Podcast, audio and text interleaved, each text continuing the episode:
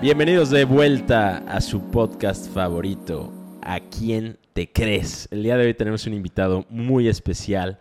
Para mí, en lo personal, es un gran amigo, una persona que conocí hace algunos meses y es de esas personas que conoces y son como, hoy estamos hablando de eso, pero sé que suena un poco extraño, pero son como, como almas gemelas, como personas que, que ya conocías y simplemente era cuestión de conectar. Entonces, creo que le he visto cinco veces desde que nos conocimos y aunque han sido solo cinco veces, es uno de mis mejores amigos y lo puedo decir de todo corazón. Es una persona sumamente talentosa, tiene un talento y una perspectiva única y eso es exactamente la razón por la que empecé este podcast, para entrevistar y platicar con personas que tienen una perspectiva única. Así que todos desde sus casas ayuden a recibir con un fuertísimo aplauso a Juan alias 1991 Inc. Gracias. Gracias. ¿Cómo estás, hermano? No, en serio, muchas gracias. No, Valoro no, mucho A ti, mi hermano. tus palabras. A ti, mi hermano. Sentimientos, papi, recíprocos. No, y real, nos, nos conocimos hace, ¿qué? ¿Cinco meses? Sí, como cinco meses. Estabas en Madrid tureando. Estamos en Madrid tatuando y haciendo algo de turismo. Y, y bueno, tú fuiste a tatuar a mi hermano. ¿Qué? Te fuiste a tatuar con mi hermano. Y, y ya, Marí, amor a primera vista. Ahí nos conocimos, sí. Eres tatuador y no solo eres tatuador, eres- eres uno de los mejores tatuadores de Colombia. Muchas Y, gracias. ¿Cómo se llama tu estilo? Mi estilo se llama línea fina. Línea fina. Ajá. Que abarca muchos estilos, pero es como el estilo principal. ¿Y qué hace que la línea fina sea como única? Pues como su nombre le indica que es una línea muy fina y la aguja que utilizamos es especial para hacer ese tipo de tatuajes. Es una sola aguja, Es solo una aguja, ¿ok? no hay más agujas. Una sola aguja. Para los que no saben mucho de tatuajes, hay otros estilos de tatuajes que eh, para tatuarte pues tienen cuatro, cinco, seis, hasta cuántas agujas es lo máximo. No, de hecho hace poco vi un video que hay una aguja de 111 agujitas en círculo. Debe doler mucho. Y eso es Pero como sí. para las personas que se hacen el brazo Eh, negro, ¿no? Si fuera plana, sí, pero esta que yo vi es redonda, entonces es como para hacer líneas tipo Sharpie. Gigantes, así. Ajá, gordas, así. O sea, como una puñalada gigante. ha de doler. Una- un disparo, Ha al corazón. Horrible. Exacto. Creo que algo que aprecio mucho de ti y, y de los tatuadores con los que me tatúo, creo que es, ese es un tema. Porque siempre que me voy a tatuar, me tatúo con base a la perspectiva y a la, la forma en la que esa persona tiene la habilidad y la capacidad y el talento de plasmar su perspectiva en la piel. Para mí un tatuaje es una obra de arte. Entonces, el poder plasmar una obra de arte en la piel es poder plasmar tu forma de ver algo, de tu forma de ver la vida en sí, en la piel de alguien. Entonces es una obra de arte que llevas contigo toda la vida. Y normalmente llevo siguiendo mucho tiempo a, a los tatuadores con los que me quiero tatuar, con los que me voy a tatuar. A ti no te, no te seguía, no te conocía, pero en cuanto te empecé a seguir fue como, este brother es, es la perspectiva, es, este brother sabe lo que está haciendo, es un profesional y Gracias. sabe plasmar de una forma irreal su perspectiva. ¿Cómo, cómo le haces o cómo le has hecho? ¿Qué, qué tanto influye tu perspectiva en, tu arte y en tu forma de, de tatuar? No, en todo. En todo. Como que, pues yo soy diseñador gráfico de profesión y una de las cosas que más me gustan de, pues de esa materia es la composición gráfica y es como ubicar elementos en un espacio. Entonces, cuando yo hago tatuajes, desde que empecé siempre he intentado que la forma del tatuaje vaya de acuerdo con la forma del cuerpo y como que orme y todo se vea perfecto y orgánico, como lindo.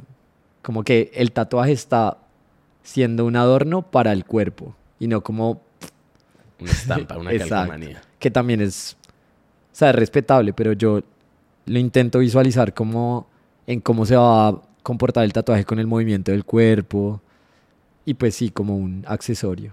¿Te consideras perfeccionista? Sí, sí, la verdad, sí. Sí. Sí, pero a veces lo veo como una cualidad y otras veces como un defecto. Porque digamos que cuando algo no sale como yo me espero, es horrible. ¿Qué, qué sientes? O sea, que- No, o sea, es horrible. Es como un como una tusa y, y pues me pone mal. Me toca como aprender a soltar ese cada vez que hago algo que no como que no me sale como yo lo quiero, me toca soltarlo porque si no me vuelvo loco. Y de ahí en adelante todo me empieza a salir mal por no soltar hasta al- que por ajá, fin... hasta que lo suelto. Es que eso es algo muy, muy loco de tu profesión y, y más cuando valoras lo que haces, no, no lo haces por, por dinero, lo haces por amor al arte. Entonces, si en algún momento, si, si usamos la palabra más utilizada para cuando algo no sale como esperas que salga, que es la palabra fracaso, si en algún momento fracasas, el verlo y luego vivir el proceso de soltarlo ha de ser una cosa loca, porque no lo puedes borrar con un Sharpie. Claro, y en esto, Digo, con un eso, borrador. exacto. Tú Es- lo acabas de decir. Entonces, en este, en esta profesión, cuando fracasas, no solo fracasas, sino que es algo que va a quedar para siempre en la piel de otra persona. Entonces, como que cargar esa responsabilidad es fuerte. Entonces, obviamente, las, las cosas que a mí me pasan, que yo, digamos, no sé, hago un tatuaje y no sale como espero, pues son cosas que para mí son muy graves, pero a los ojos de una persona que no vea todos los días tatuajes, que no esté todo el día haciendo líneas o sombras, pues lo ven perfecto.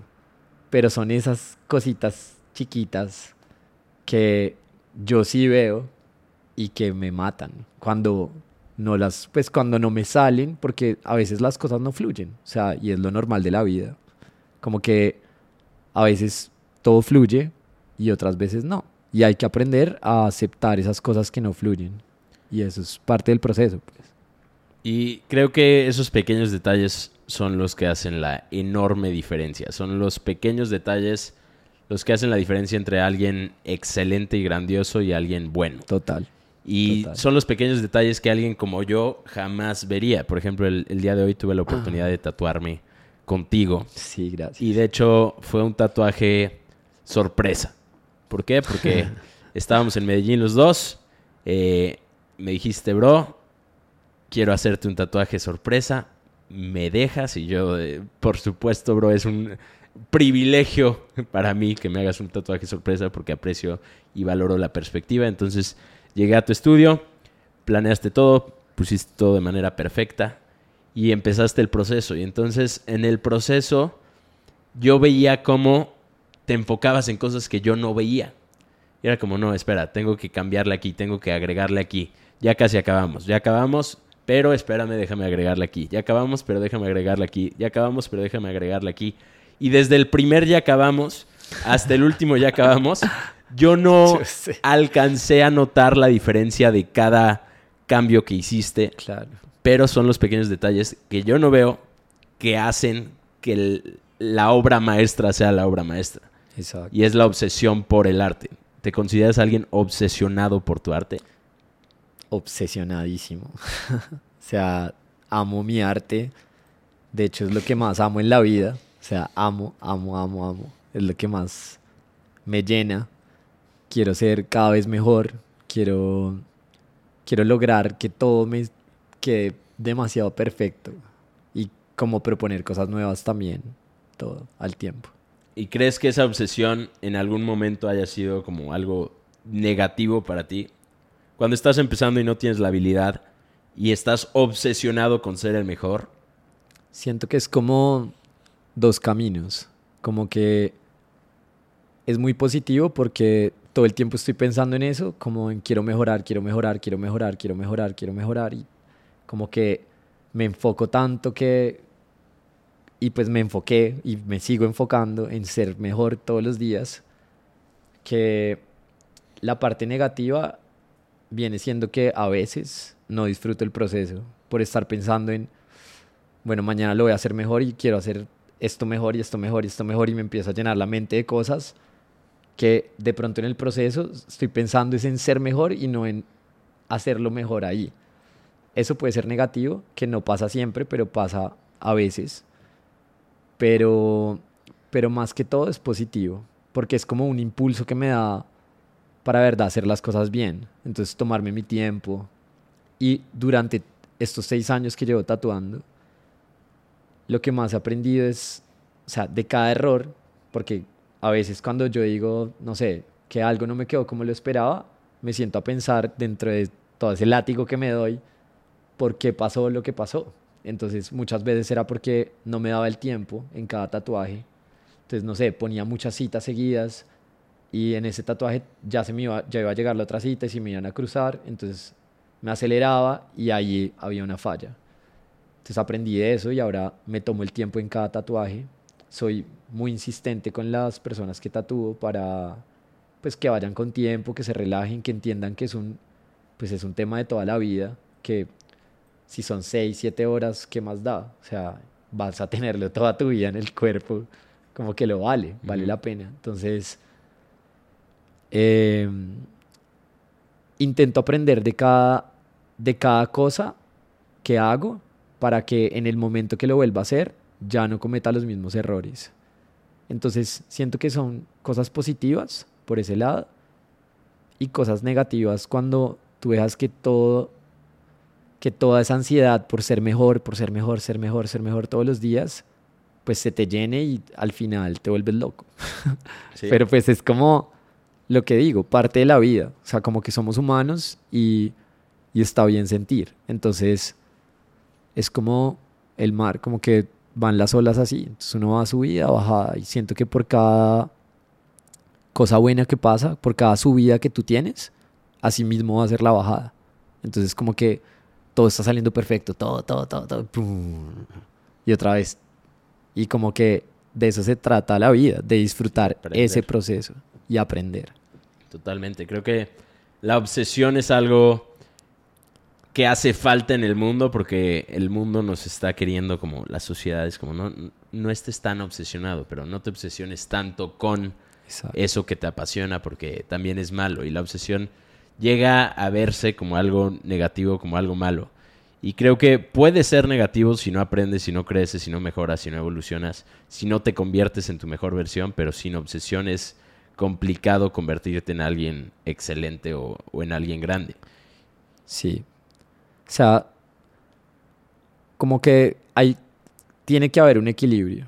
O sea, tiene que estar el equilibrio porque o sea, lo puedo decir por mí, porque soy demasiado obsesivo, cuando dejo que eso me domine totalmente, de verdad me vuelvo loco, entonces no duermo, todo el tiempo estoy pensando en qué hacer para mejorar, en qué hacer para tener mejores ideas, en cómo poner mejores las sombras, las líneas, cómo evolucionar más. Y como que dejo de vivir la vida, porque solo estoy pensando como en mi arte que es parte de mi vida, es una gran parte, pero no lo es todo. O sea, también hay otras cositas.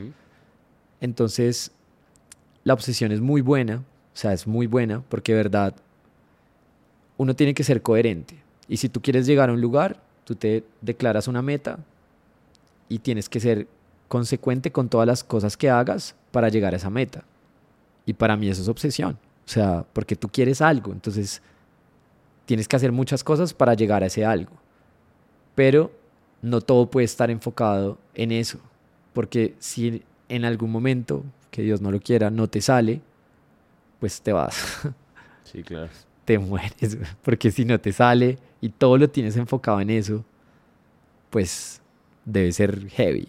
Sí, se, se derrumba tu identidad porque la construiste con base a la meta. Exacto. Y ese no es el objetivo. El objetivo es aprender a disfrutar cada paso sabiendo que vas a llegar a la meta porque estás dando el paso y llenarte con cada paso porque estás dando el paso cuando hay otras personas que no están dispuestas a dar ese paso. Exacto, exacto. Y pues es, es un proceso hermoso porque, porque nunca eres tú solo.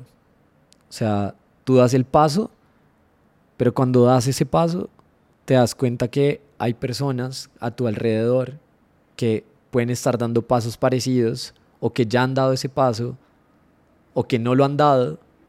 Tú puedes aprender de cada reflejo y decidir dar el paso de una manera u otra. Y eso, para mí, es lo más importante. Porque yo siento que no solo se trata de lanzarse a hacer las cosas, sino como vamos a hacer las cosas bien, desde el inicio. O sea, siempre desde el inicio hacer todo bien. Como no escatimar en detalles. Entonces, no sé, poniéndolo al plano del tatuaje, pues si voy a tatuar, voy a tatuar con las mejores agujas, con la mejor tinta, con los mejores insumos. Voy a tatuar en un espacio limpio, donde la gente se sienta cómoda. Voy a ofrecer el mejor servicio, que tú entres y huelas deli, digas, oh, qué rico huele este lugar, que la música sea agradable, que la actitud del tatuador te dé paz, porque el tatuaje el tatuaje es un servicio que te va a dar dolor. O sea, te va a producir algo de dolor. Sea en línea fina, sea en tatuajes tradicionales, realismo, lo que sea, te va a dar algo de dolor. Y si tú quieres ofrecer el mejor servicio, tienes que acompañar ese dolor con la mejor experiencia. No con una mala cara, con una música que no sea agradable. Tienes que intentar acompañar ese servicio con todo para que la gente se sienta en paz. Y luego de tener todas esas cosas y disponer del espacio de la mejor manera, hay que darle el tiempo a cada cosa. Entonces, si tú no le das el tiempo a una persona que está dispuesta a tener tu esencia durante toda la vida, porque yo cuando tatúo siento que me quedo con algo de tu esencia, pero tú te quedas con mucho de la mía porque tú nunca me vas a olvidar. Jamás. ¿En serio? Eso suena tóxico. Lo es. Pero, no, pero es muy pero nunca. ¿Sí? Nunca me vas a olvidar. O sea, cuando te pregunten quién te hizo ese tatuaje, de repente, no sé, en 50 años, si no nos volvemos a hablar, que obvio no, pero si llegara a pasar, de pronto te puedes olvidar de mi nombre, pero nunca de mi esencia ni de la experiencia que tuviste con ese tatuaje. Así de fuerte es un tatuaje. Porque no es solo el dibujo, no es solo que te pusieron ahí tinta en tu piel. Es como que es una experiencia que se va a quedar grabada en ti para toda la vida. La experiencia y vas a tener el dibujo recordándotelo todos los días. Entonces, si uno va a hacer algo bien como tatuador desde el principio, tiene que pensar en todo y dar ese paso con todo. Pero si uno va a dar un paso tímido, intentando, no sé, ahorrar, ahorrar en papel o en agujas o servilletas, pues así mismo va a ser el producto el resultado y la experiencia. Claro, porque creo que entre más crece esta tendencia y, los diferentes géneros, hay personas que quieren formar parte de él por, por la moda y no por el amor al arte. Y entonces cuando te das cuenta que el arte y el tatuaje es producto del artista, no es simplemente una calcomanía que se pega o se imprime y ya, entonces eliges muy bien al artista, eliges el por qué te quieres hacer el tatuaje con ese artista. Y creo que esa es la razón por la cual yo elijo a mis tatuadores. Siempre que me voy a tatuar y le cuento a alguien que me voy a tatuar, siempre alguien tiene una opinión o un primo tatuador que me cobraría más barato por un tatuaje. Claro. O por una hora, ¿no? Y es como, qué bueno que tu primo sea bueno, qué bueno que tu primo sea tatuador, qué bueno que tu primo cobre más barato, pero tu primo no es el artista. No es el artista al que yo voy a, a llevar conmigo el resto de mi vida. Entonces, ese proceso y ese punto de plasmar la perspectiva para mí es algo único en el tatuaje.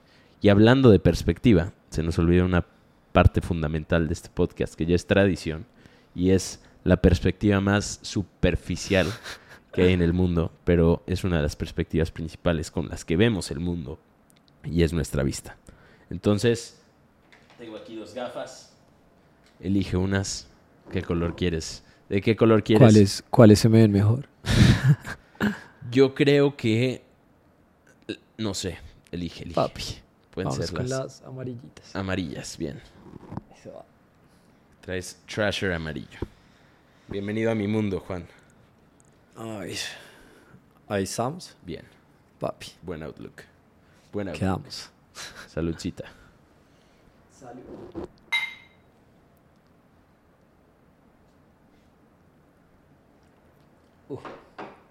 Buen mezcal. Buen, buen mezcal. Muy buen mezcal. Tu profesión es- una profesión de rockstar. Y al ser una profesión de rockstar, es rockstar cuando estás en la cima, pero no es rockstar cuando estás empezando. Y ante la sociedad estoy segurísimo que no es rockstar cuando estás empezando, ¿no? Cuando estudiaste una carrera y después de eso eh, decidiste ser tatuador o en alguna parte del proceso decidiste ser tatuador, ¿cómo fue la, opinión pública de las personas que te rodeaban? Como, ¿no estás estudiando diseño y ahora vas a ser tatuador? Bueno, eh... ¿por dónde empezar? Para mí fue algo muy loco, porque yo, la verdad, nunca pensé en convertirme en tatuador. Cuando yo decidí comprar las máquinas y los pigmentos, fue para tatuarme a mí mismo. Y pues no tenía ni idea de tatuar, ni idea de tatuar, o sea, como que no, no sabía el oficio. Pero pues se me ocurrió la idea loca y quise tatuarme a mí mismo. Y cuando lo hice, me gustó. Pues cuando me hice el primer tatuaje me gustó. O sea, el primer tatuaje que tienes sí. fue... No, no, no, no, no. Que yo tengo... O sea, el primer tatuaje que yo he hecho en la vida lo tengo yo. Te lo hiciste a ti. Exacto. Y luego empezaron a venir mis amigos, los empecé a tatuar y todo empezó a fluir de una forma demasiado orgánica, como que ese era el camino que yo tenía que tomar. Para llegar a ese camino tuve que pasar por muchas cosas. Tuve que pues, renunciar a mi vida como diseñador sin saber que me iba a volver tatuador. No, no tenía idea de qué iba a hacer con mi vida. Eh, tuve que renunciar a mi marca, a una marca que tenía, que amaba, que quería que creciera muchísimo, pero pues simplemente no fluyó.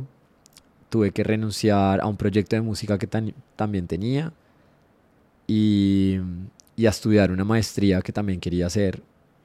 Pero no fue como que, ah, bueno, voy a ser tatuador, entonces tengo que renunciar a esto, sino como que de verdad la vida me iba diciendo como, pues si esto no te gusta, ¿por qué lo vas a hacer? Si esto no te está llenando, ¿por qué lo sigues haciendo? Entonces como que fui renunciando a cada cosa, dando saltos al vacío, literal, como de no sé qué voy a hacer ahora con mi vida, porque pues no sabía qué más hacer.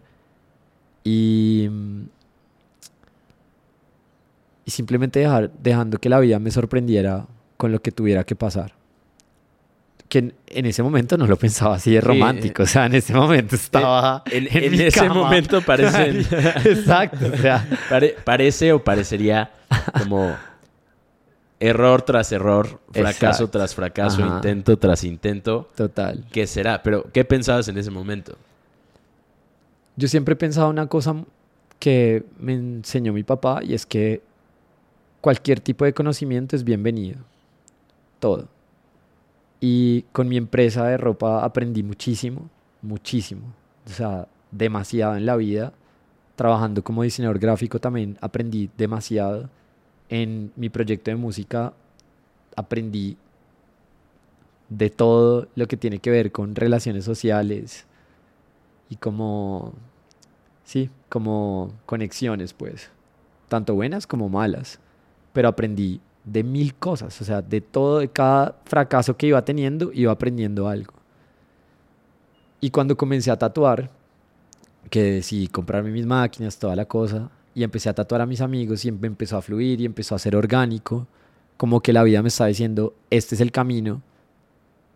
Me acuerdo que yo estaba en mi casa, en la casa de mis papás, en, el, en mi cuarto, con un cojín, tatuando a una exnovia.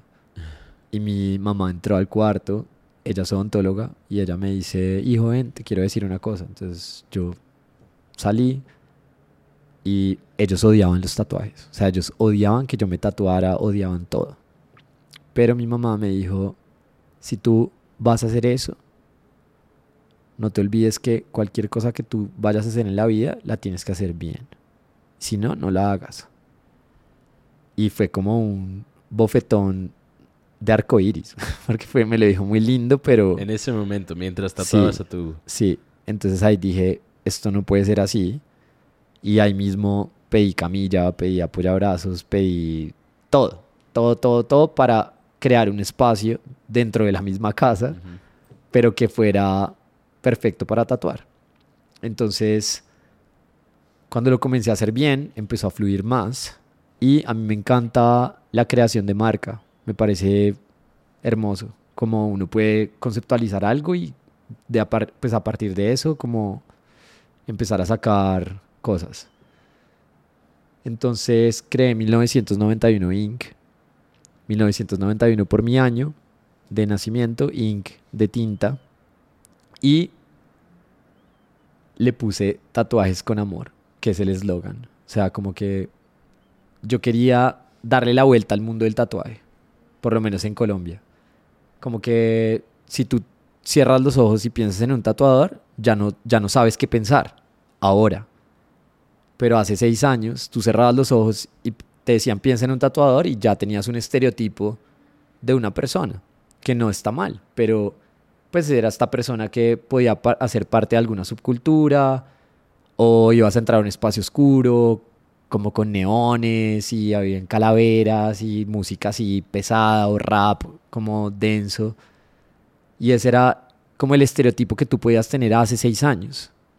Entonces yo lo que quise fue darle la vuelta a eso y decir yo soy el Timoteo de los tatuajes y voy a ser el hada madrina. Entonces tatuajes con amor. Entonces empecé a hacer las cosas como muy mal dicho girlies, como, como medio femenino, me fui a ir por ese lado, me, empecé a ir por ese lado femenino, como demostrar las cosas con corazoncitos, arco iris, como un tatuador muy lindo, como tierno. Y, y pues todo empezó así. Y mis amigos, de hecho recibí muchas críticas de amigos que yo considero que soy una persona que todo el tiempo está mutando y todo el tiempo está aprendiendo y como que nunca estoy igual. O sea, como que si tú me ves, pues no sé, me viste en Madrid y ahora me ves y no estoy igual. Y siento que todo el tiempo voy mutando y me gusta cambiar. O sea, me gusta como como, eh, no sé si sea evolucionar o migrar o lo que sea, pero me gusta cambiar. Entonces, eh, de hecho, un amigo muy cercano, cuando le dije como, hey, estoy haciendo tatuajes, tal, me dijo, no, ahora ya vas a empezar con otra cosa, que huevón, yo no sé qué. Entonces yo, como que viejo, o sea, como que no sentí ese apoyo y fui como duro. Y en cambio, mis papás fueron como, si quieres, que era de los que menos me lo esperaba. Eh, fueron como, si tú quieres hacer eso y lo vas a hacer muy bien, te apoyamos. Y no era un apoyo ni económico ni de ninguna otra manera más que de amor de papás, que era el apoyo que más necesitaba, como, como dale que acá estamos y todo va a fluir como tenga que fluir. Entonces, y pues de mi hermano, que es una chimba, y mi madrina, que fue la que me dio como ese empujón a renunciar a todo y crear una nueva vida. Y cuando comencé a tatuar ya y como me enfoqué y creé el espacio y toda la cosa, dije, quiero hacer las cosas diferentes. Entonces comencé a hacer un estilo rarísimo, como de dibujitos raros, pero todos así, medio muy femeninos y empezó a pegar. Y me empezaron a buscar y a buquear y yo la verdad no entendía. O sea, yo no entendía por qué. Y cuando llegaban a mi estudio, yo les decía, yo llevo dos semanas tatuando. La gente era como, damn. O sea, asustados. Pero pues yo siempre fui honesto.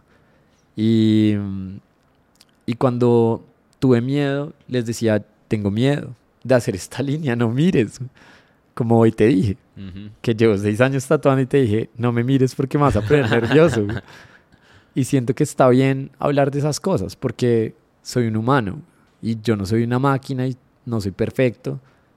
Quiero ser perfecto, pero pues no lo soy. Entonces está bien tener miedo, está bien como que cada vez que me voy a enfrentar a un tatuaje, al que sea, puede ser una palabra, puede ser el que te acabo de hacer, puede ser las mariposas que te dicen el cuello, al que sea, me enfrento con respeto, porque te respeto a ti y respeto el momento, como de, como bueno, esto tiene que quedar bien porque es para siempre. O sea, no es como, no, si, no sal, si salto y me caigo está todo bien porque me vuelvo y me paro, no, esto tiene que quedar bien porque es para siempre, entonces respeto mucho eso.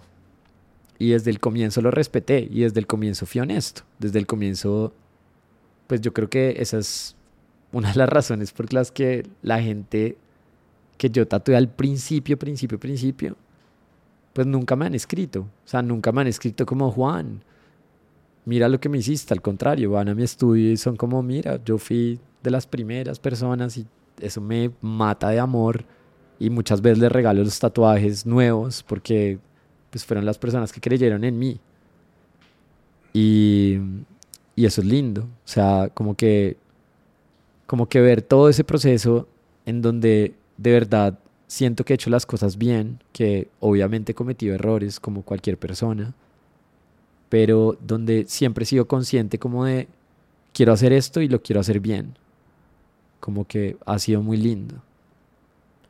Sí, creo que el, el respeto por lo que haces es fundamental y es una de las claves en esta vida para poder llegar a ser grande y admirado por, no, no porque la admiración sea tu objetivo, sino porque eres grande y porque respetaste el proceso y respetaste lo que estás haciendo en cada momento del proceso. Y cuando empezaste a, crear tu, tu, propio estilo, obviamente pues no eras el primer tatuador de Colombia. Y como dices, ya había otros tatuadores con otro estilo muy diferente. ¿Cómo, cómo sentiste el, el empezar a crear tu propio estilo, el empezar a decir soy tatuador, ¿cómo fuiste recibido en la sociedad de los tatuadores en Colombia en ese momento? Bueno, eh, cuando yo empecé a tatuar y cuando empecé a hacer este estilo, eh, empecé en conjunto con, con mi hermano, con Daniel Talle, y los dos empezamos como a perfeccionarlo porque era lo que más nos pedían, porque eran los tatuajes que los otros tatuadores no querían hacer. Entonces, palabritas, los nombres, las frases, los símbolos pequeñitos, eran los tatuajes que nadie quería hacer, que el tatuador grande y famoso le daba ese tatuaje al aprendiz. Nosotros le cogimos mucho amor a ese tipo de tatuajes, como que de verdad el hecho de ser diseñador, pues diseñadores, eh, nos dio como esa visión para querer hacer tipografías, caligrafías y símbolos como si estuvieran sacados de Illustrator, de una máquina. Porque pues teníamos esa visión y como veíamos los tatuajes de letras de otra gente y decíamos como, yo creo que puede ser mejor. Y intentábamos, intentábamos adelgazar más la línea, pedíamos agujas de Estados Unidos, de China, de Japón, probando marcas distintas porque las agujas no venían como en las mejores calidades. ¿Existía Fine Line en ese entonces? En el mundo sí, pero en Colombia no. En Colombia no existía. Y fue un proceso lindo porque, verdad, no sé, ahora yo veo muchos artistas que hacen Fine Line que de hecho son súper talentosos que se saltaron todo ese proceso porque así debe ser. Porque cuando ya tú, des, una persona descubre un proceso, debería ayudarle a las otras personas a saltarse todo ese tiempo para que todo coja más fuerza y el arte crezca. Siento que así debería ser. Y nosotros nos encargamos de eso. Nosotros nos encargamos de ayudar a la gente a que se saltara todo ese proceso que fue hermoso, que nosotros vivimos y que por eso estamos donde estamos gracias a ese proceso. Pero pues fue un proceso que nadie debería tener que vivir. Prueba y error, prueba Exacto. y error. Nosotros eh, hacíamos tardes en donde él me tatuaba algo y probábamos agujas y no, no sirve y cortes y era como, ven, déjame yo intento y, y, y probando mil máquinas, mil recorridos, mil tipos de agujas, mil marcas, hasta que un día fue como muy loco, nos llamamos, fue como, creo que ya sé cómo usarla, como...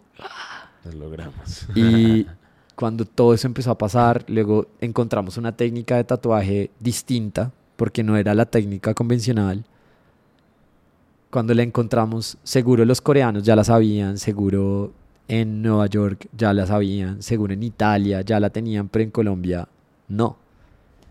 Y es un gremio que no sé los otros gremios, pero es un gremio que es bien cerrado, es como, como yo crezco, pero tú no. Y, y eso pues es chistoso, pues es, a mí no me gusta, que viene a, a lo que tú me preguntabas. Entonces yo nunca hice parte ni soy parte del gremio de tatuadores de Colombia ni del mundo. Siento que mis amigos que son tatuadores son mis amigos y no es el gremio de tatuadores. Son mis amigos porque se hicieron tatuadores y pero nos conocimos siendo amigos y como que sí el tatuaje nos unió y, aprendemos unos los unos de los otros, pero no es como que nosotros hicimos un gremio de fine line y somos como los fine line y nos cerramos y no, o sea, tenemos un grupo de amigos que hace el mismo estilo, que cada uno se enfoca en cosas distintas y ya, porque la mala energía no es buena y uno no tiene por qué, pues yo pienso así, yo no tengo por qué rodearme de mala energía. Y en mi proceso de crecimiento de cuando yo empecé a hacer fine line, pues obviamente fui criticado por todos. Porque no, que, que es eso de tatuajes con amor, que eso tan marica, que esos tatuajes chiquitos no son tatuajes. Me dejaron de hablar amigos míos tatuadores que sabía un man que era como mi hermano, que vivió en mi casa casi dos meses, que mis papás lo consideraban como su hijo, y me dejó de hablar por tatuar. O sea, era una locura. O sea, como que esa mala energía que yo sentía como de gente cercana que ni siquiera eran como tatuadores X, sino gente que eran mis amigos, como, porque empezaste a tatuar y hacer esa mierda de tatuajes? Que esos no son tatuajes, que eso se borra, bla, bla. Bueno, todo eso. Como que yo decidí, dije, no. De hecho, yo me volví, yo cometí errores por eso y bueno, como que peleé con la persona más importante de mi vida, que es mi hermano, por una bobada así. Y me di cuenta que esa no, esa energía no era la que yo quería recibir. Entonces, simplemente dije, yo voy a ignorar que existen otros tatuadores, voy a ignorar que existen otros estilos y me voy a volver el mejor en lo que yo quiero hacer. Y eso es lo que llevo haciendo todo este tiempo hasta que ya como que pues logré posicionar mi estilo y mi marca a un punto donde los tatuadores que más me criticaban, los tatuadores que más odiaban mi estilo, pues ahora me piden consejos y, y quieren hacer el estilo que yo hago. Que igual está todo bien y bien recibido, pero intento no meterme mucho en el gremio. No me gusta como... Sí, o sea, no me gusta como estar tan ahí porque siento que es un mundo de muchas envidias y como que pues no es lo que quiero recibir. Y no, eh, creo que tienes toda la razón y, y el, el, poder ubicar donde... ubicarte en el lugar donde tu energía y, y, y, tu valor está protegido, creo que eso es sumamente importante, porque Exacto. podrías decir, soy el mejor en este estilo y brillo y sobresalgo ante los tatuadores en este país, entonces me junto con ellos para brillar, pero la realidad es que brillas, pero al mismo tiempo detrás de ese de, de, esa admiración puede haber mucha envidia y entonces eso no, no atrae nada bueno, no te ayuda a crecer, no Exacto. te lleva a ningún lugar. Y creo que el, el, el, tatuaje es una, una habilidad, un talento que desarrollas, pero al mismo tiempo detrás de esa habilidad y ese talento tienes que desarrollarte a ti como persona, desarrollarte como negocio. El tatuaje no solo es ser buen tatuador y ya la rompes y, y cambias tu estilo de vida y te compras cosas nuevas y empiezas a viajar por el mundo. No, tienes que tratarlo y manejarlo como un negocio. No solo es empiezas a hacer tatuajes y te vuelves rico, ¿no? Total. De hecho, un, algo muy curioso que no sé si tú sepas es que cuando eh, una persona quería empezar a tatuar hace seis años, tenía que volverse el aprendiz de un tatuador. Entonces tenía que ir al estudio de tatuajes y donde el man, donde el más teso y decirle, hey, puedo ser tu aprendiz. Y entonces el man le decía, bueno, pero vienes, puedes ver, pero tienes que lavar los baños, trapear, traerme, comprarme los insumos, como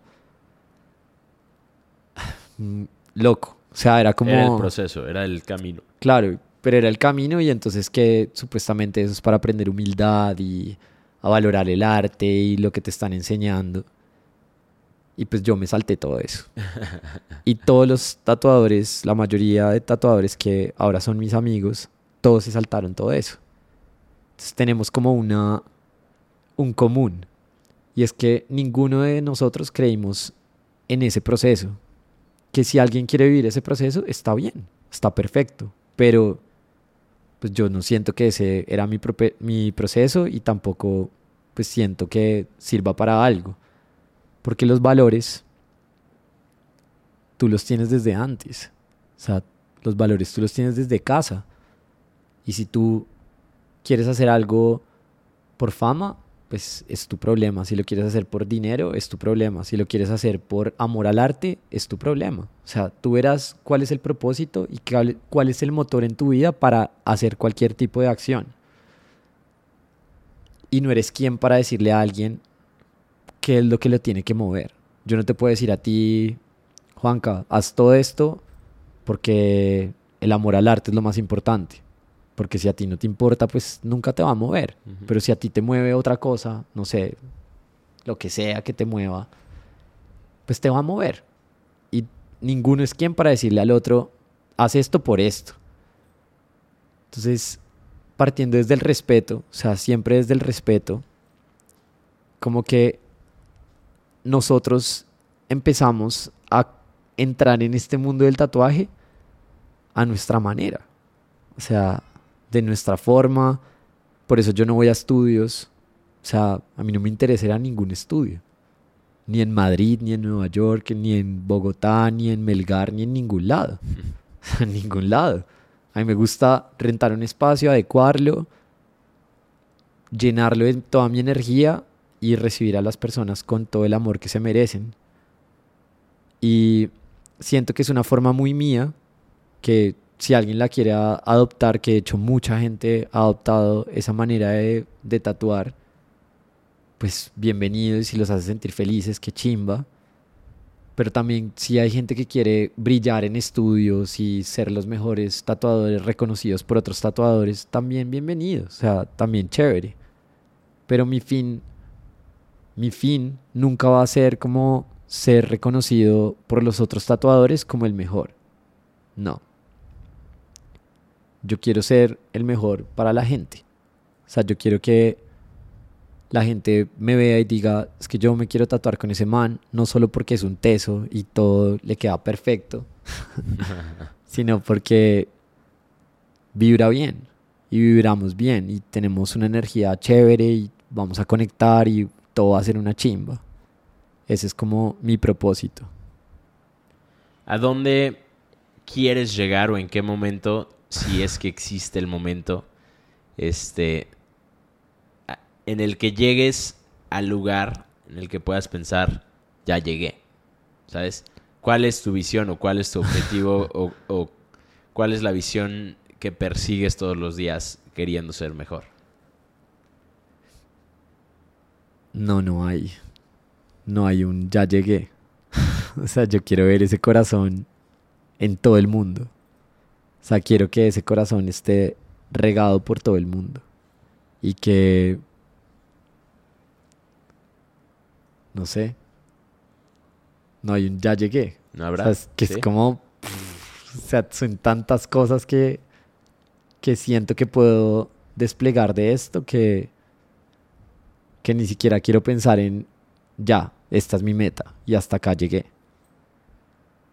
Ahora tengo micrometas y como, no sé, como propósitos dentro de la gran meta que no quiero que se acabe nunca, porque pues me levanta cada mañana pensar que siempre puede haber algo más. Pero digamos, no sé, una meta, una micrometa que tengo ahora es que voy a sacar ropa interior femenina, porque la mayoría de mis clientes son chicas y quise sacar un producto que ningún otro tatuador haya sacado, que, que sea hermoso para ellas, que tenga todo mi arte y, y pues que sea único.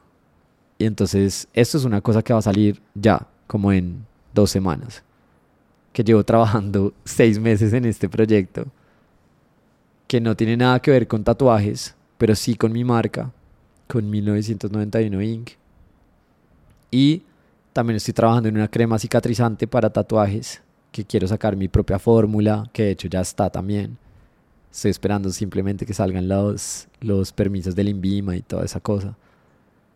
Y eso sale el próximo año. Y son como micrometas que tengo dentro de mi empresa, porque como tú lo dices, esto es una empresa y tiene que verse como un negocio también.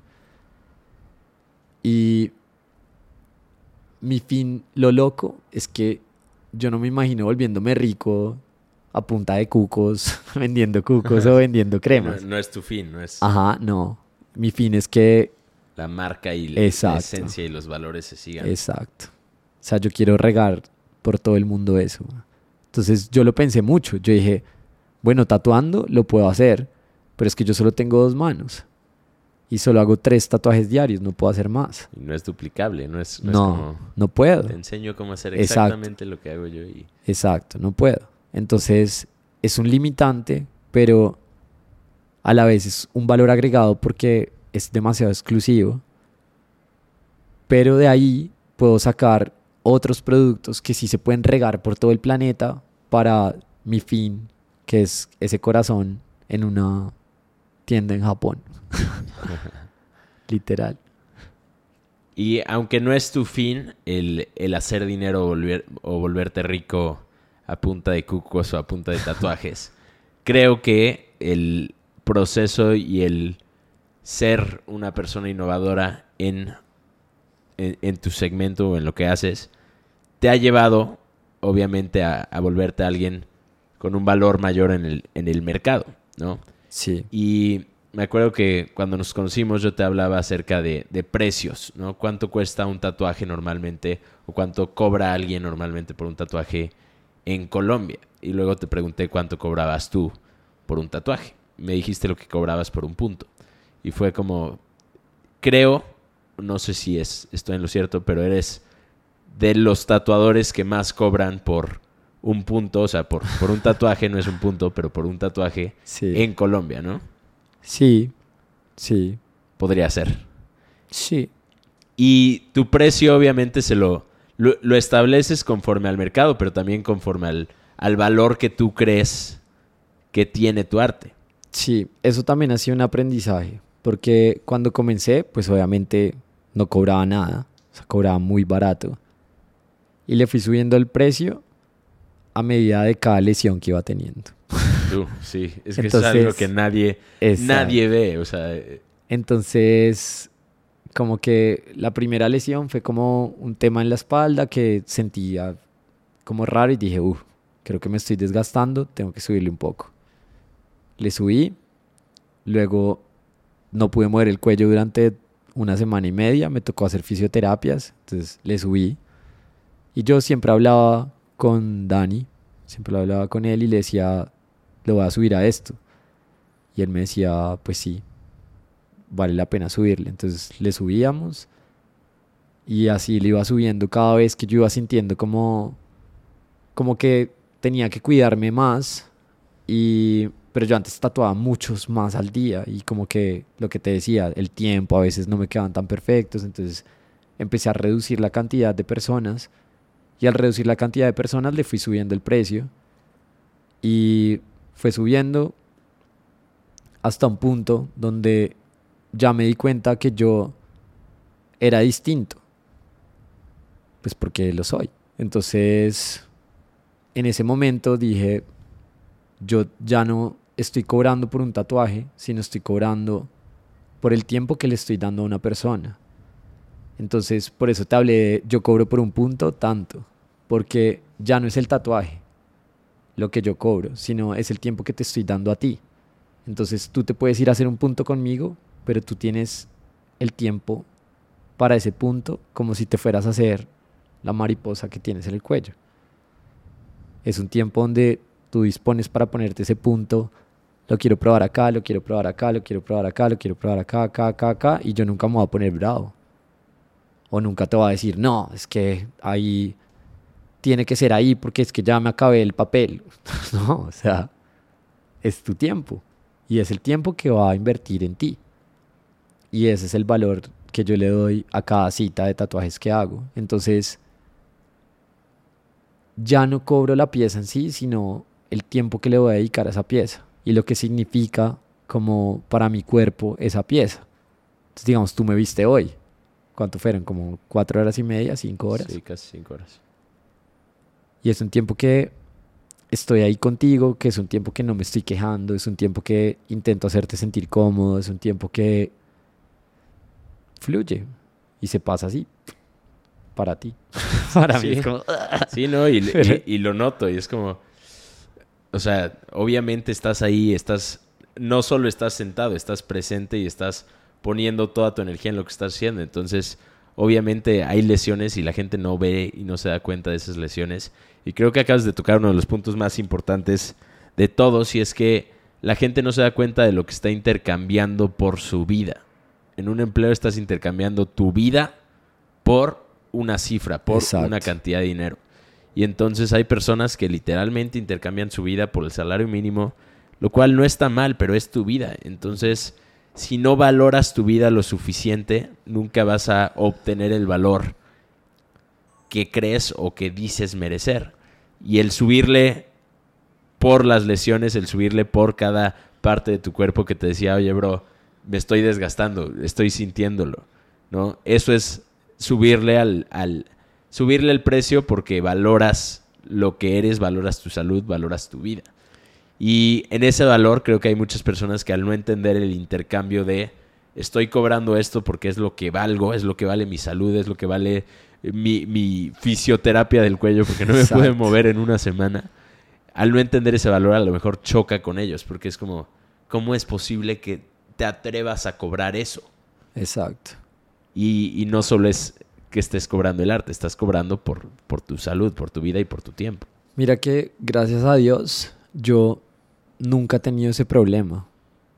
Nadie me ha refutado. O sea, nadie me dice, ¿cómo te atreves a cobrar eso? No, porque la gente siento que logro transmitir tanto esa energía que le enfoco a cada tatuaje que yo siento que podría cobrar lo que yo quisiera. Y la gente lo va a pagar o lo van a coger o van a decir, uff, no puedo, pero lo vale, ¿sabes? Siento eso, o sea, siento que he transmitido también ese mensaje que soy muy afortunado y como que nunca, nunca hay alguien diciéndome por qué se gana esto este man, como, pues por lo menos de mis clientes, que son las personas que, pues que más importan, ¿sabes? En este, en mi marca. Porque pues si hay otros tatuadores diciendo como, este man, ¿cómo se atreve a cobrar eso por una palabra? Pues, bro, Allá ellos. Sí. O sea, todo bien. Pero, pero a mí la gente que más me importa, pues es la gente que quiere y aprecia mi arte. Y ya. Siento que ese, ese punto del tiempo es fundamental. Es fundamental. Es como... Porque la vida se pasa. La vez pasada estaba tatuando en Miami. Y terminé el tatuaje como a las 7 de la noche. Y mi papá llegó y me vio sentado así en, en una silla, todo pensativo. Y me dice, ¿qué te pasa? Entonces le dije, hoy no vi el sol. y me cagué de la risa. Pero lo dije en serio. Y entonces me dijo, me dijo, pero tienes trabajo. Y le dije, y lo valoro.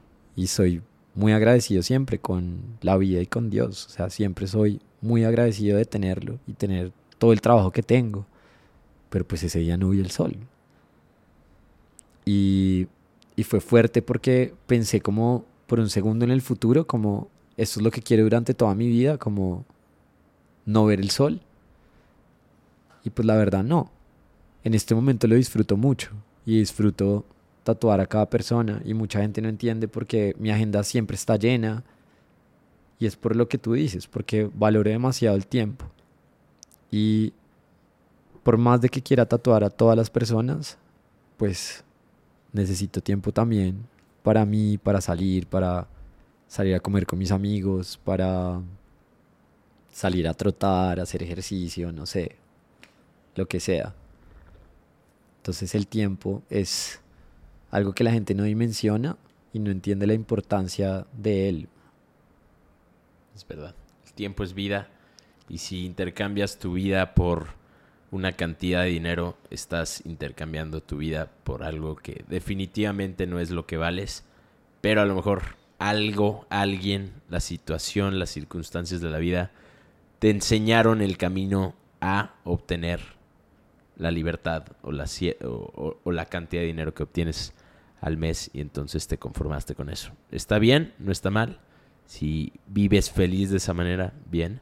Pero yo definitivamente creo que ninguna cantidad de dinero puede pagar lo que valemos y lo que vale nuestro tiempo. Entonces, el valorar tu tiempo, el valorar tu arte, el valorar y respetar lo que haces y tu proceso, creo que eso es sumamente importante. Y más allá de los seis años que llevas tatuando, es toda la vida que te tomó llegar a esos seis años, los fracasos que tuviste que sobrepasar, eh, los aprendizajes, la empresa que a lo mejor la pusiste con todo el corazón, con toda la pasión, pero en el momento fue un fracaso, hoy en día es y son los cimientos de lo que has construido de una empresa exitosa. Entonces, pues me alegra mucho el valor, no solo que agregas a la hora de tatuar, no solo el valor que ahora llevo con, conmigo en, en, arte, en tinta, sino el valor que agregas a la vida de las personas con las que te rodeas. Sé que nos hemos visto cinco veces nada más, seis veces con,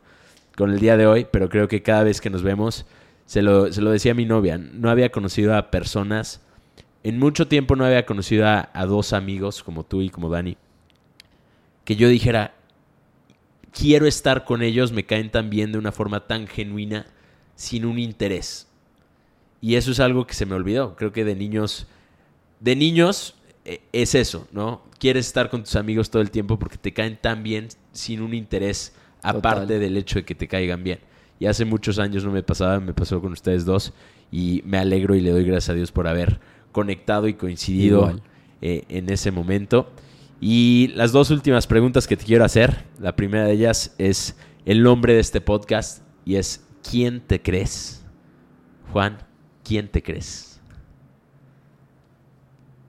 Yo soy 1991 Inc. 1991 Inc. Sí. Increíble.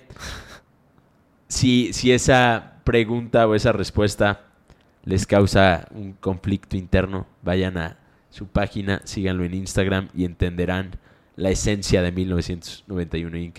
Y entonces entenderán la esencia de mi hermano Juan. Y la última pregunta, Juan, at 1991.inc. Es una pregunta que, que hago porque creo que me la he preguntado a mí mismo muchas veces y entonces la hago para ver cuál es la respuesta de diferentes personas a las que amo. Y creo que mi, forma ideal de morir sería eh, cayéndome o muriendo en un avión. Entonces, hoy en día viajo por el mundo, me subo a muchos aviones al año y siempre cuando estoy en un avión pienso y, empiezo a sentir turbulencia, pienso, si me, morí, si, si me muero ahorita, me iría en paz. Porque me muero con el tiempo suficiente como para grabar una nota de voz y decirle al mundo lo que yo soy y el mensaje que quiero dejar en 30 segundos. ¿Cuál sería tu nota de voz si el avión a Bogotá se cayera? Esperemos que no pase. Ojalá no pase. No estoy pidiendo que pase. ¿Cuál sería mi nota de voz en ese momento? Fuerte. weón. Em, le mandaría una nota de voz a mi mamá diciéndole que la amo. Me voy a poner a llorar. diciéndole que la amo demasiado. A mi papá, que lo admiro, que siempre quise seguir cada paso. Y a mi hermana, que, que espero que siempre esté bien. Y a... Me hiciste llorar, que hijo de puta.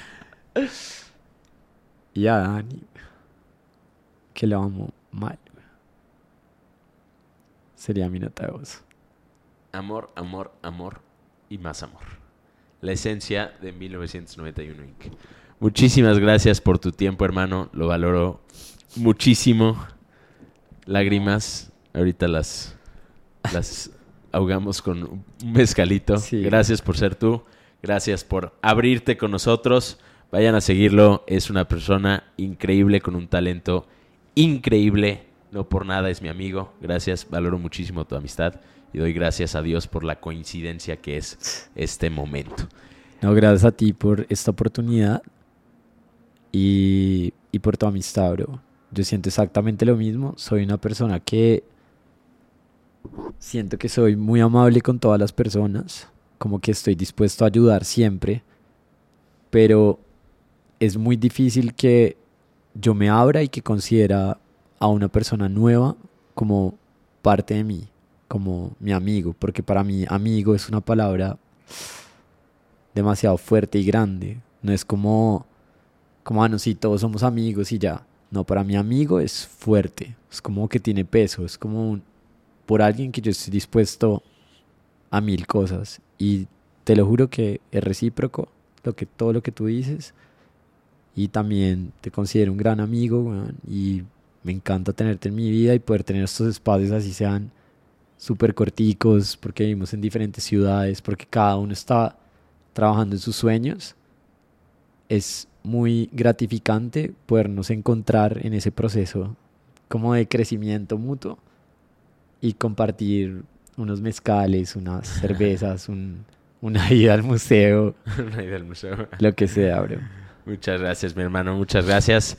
Pues eso fue todo por el día de hoy. Este es el episodio número, no sé, de ¿Quién te crees? Si les gustó, compártanlo con sus amigos. Creo que los temas que hablamos el día de hoy se pueden traducir a cualquier ámbito y aspecto de la vida. Si les gustó el video, suscríbanse al canal y vayan a seguir a mi canal inc.191. 191.inc. ¿Qué?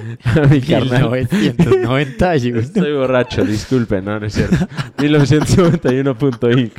Una disculpa. A ver, a ver, a ver. Esto lo cortamos. 1991.ink. 194. Inc. Soy disléxico, Marica. brother. Soy disléxico. Una disculpa. Pero creo que todos aprendimos el día de hoy. Así que nos vemos en el próximo episodio de ¿Quién te crees? Muchísimas gracias, brother. Te Gracias amo. a ti, bro. Yo. Dime.